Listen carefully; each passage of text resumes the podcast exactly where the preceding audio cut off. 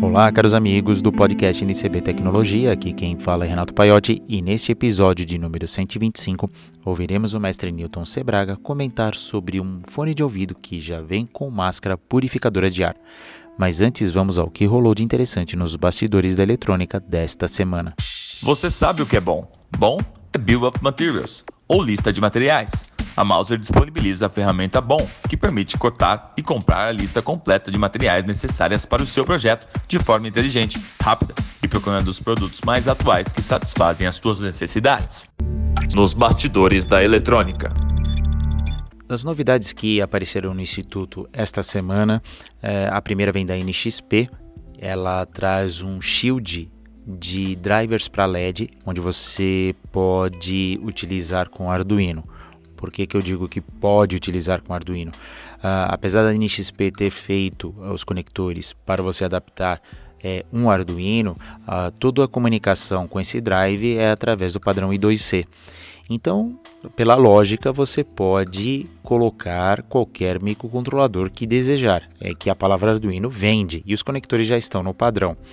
Mas o que, que esse drive de LED faz? Ele você pode colocar diversos tipos de LEDs com diversos tipos de conectores. Uh, você pode usar, por exemplo, para um display de LEDs ou usar isso para um fundo de um teclado, por exemplo, ou qualquer coisa que necessite brilho. Você pode usar LEDs é, brancos, ou os tradicionais monocromáticos, ou aqueles LEDs RGB, como o RGB-A também.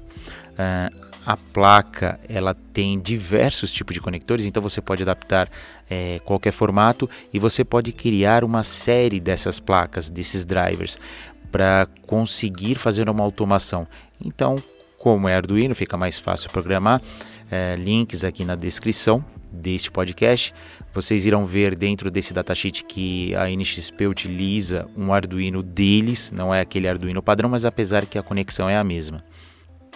Uma outra coisa interessante que nos chamou a atenção aqui no Instituto foi uma pesquisa de um laboratório francês que é CEA LET, que junto com a Intel conseguiram otimizar o processo híbrido de fazer ligações diretas e automontagens, é, que a gente chama aqui de Die to Wafer, que é o D2W, que você pode é, desenvolver chips, desenvolver circuitos é, de uma forma direta no, na pastilha, sendo que você pode colocar o que a gente chama de chiplets.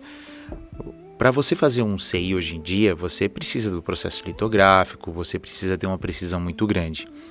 Com o surgimento dos chiplets, é, a comunicação entre os chips é, ficou mais rápida. E aí eles pensaram, por que não colocar é, dentro do, da pastilha wafer esses chiplets. Mas aí tem um problema. Quando a gente faz um, um CI dentro da pastilha do wafer, você tem que colocar, às vezes, é, fazer combinações de memória, de HPC ou de é, circuitos fotônicos e isso precisa de uma precisão absurda.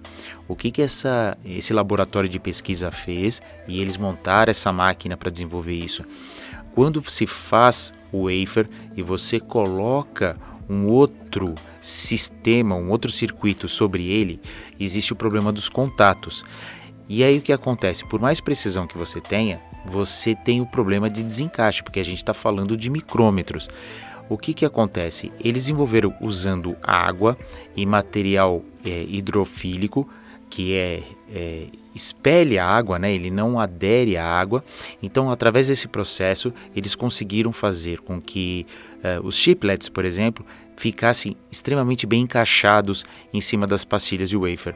Então, isso vai tornar a produção de circuitos eletrônicos muito mais rápido. Sabemos que o mercado está com um problema sério de fornecimento de componentes devido à matéria-prima. E aí eles, a Intel, junto com esse, esse laboratório, saíram desesperadamente atrás de uma solução. É, eles conseguiram já é, um passo muito grande o ano passado e eles estão agora querendo é, que as empresas adotem esse modelo de produção é, e adquiram as máquinas para que o mercado tenha cada vez mais chips, mais componentes no mercado. Eu vou deixar aqui os links na descrição da, do, do, laboratório que fez uh, esse processo e vamos torcer que uh, esse processo seja adotado aí por vários países e não somente na China para não ficarmos presos a um único país fornecendo uh, componentes eletrônicos. Agora vamos ouvir as palavras do mestre Newton Sebraga.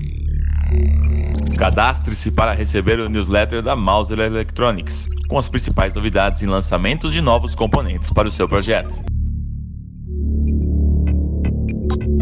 Palavras do mestre Newton Sebraga.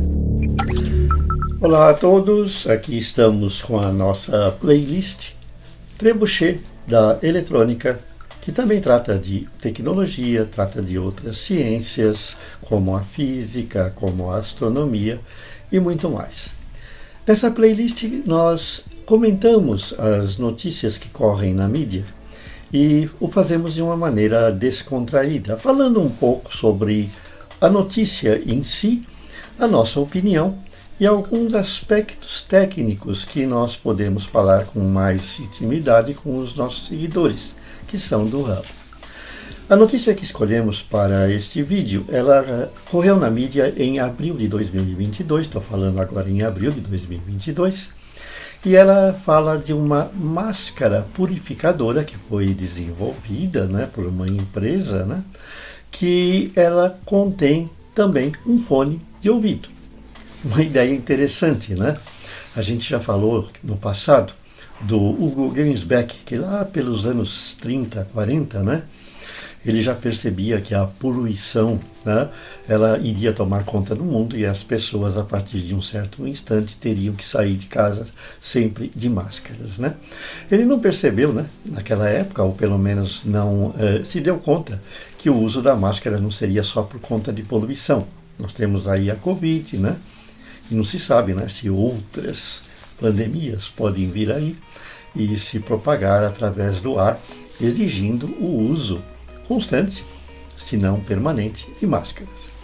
Então, essa empresa, a Dyson, uma empresa dos Estados Unidos, desenvolveu um fone de ouvido de alta qualidade conectado ao celular para você ouvir música, que já contém uma máscara purificadora. Uma ideia interessante, não é? Porque esteticamente, né, é mais fácil você na hora que coloca o fone no ouvido já ter a máscara, né? Nós temos sempre os problemas de fixação com aqueles elastiquinhos incômodos que vivem quebrando ou caindo. E no caso de um fone, talvez eles poderiam prever aí. Eu não entrei em detalhes na notícia do site original. Vocês têm o link para a notícia original em inglês, né? Se eles teriam, ela teria um filtro que seria constantemente eh, trocado quando tivesse, quando houvesse necessidade, né? Ou seria algo permanente? E daí uma ideia interessante, né? De repente a gente, já que tem o recurso do fone de ouvido, uma eventual fonte de alimentação, por que não criar aí um filtro eletrostático, né? Ou coisa semelhante, né? Que possa combater vírus ou outros tipos de contaminantes, né? Nós mesmos colocamos aqui na, na nosso canal recentemente uh, um vídeo em que nós falamos de um curativo né, elétrico, em que sinais elétricos podem eventualmente uh, esterilizar o local da ferida e acelerar a cicatrização. Por que não alta tensão, como a usada no fio eletrostático, não ser usada para combater determinados tipos de vírus? Eu, pelo menos, não vi nenhuma notícia de pesquisa que trate desse assunto. Mas é algo interessante para a gente ver. Vocês querem mais informações desse fone de ouvido? Porque eu acredito que não vai demorar muito para que ele esteja no mercado. A empresa ela promete que esse fone já esteja à venda ainda em 2022, né? E de repente vocês aí, makers, vocês que são do ramo, podem criar um novo produto vestível, né? Que seja eh, ligado à pandemia, que seja ligado ao som, ou outra aplicação, como esse fone de ouvido que tem a máscara purificadora. E até a próxima.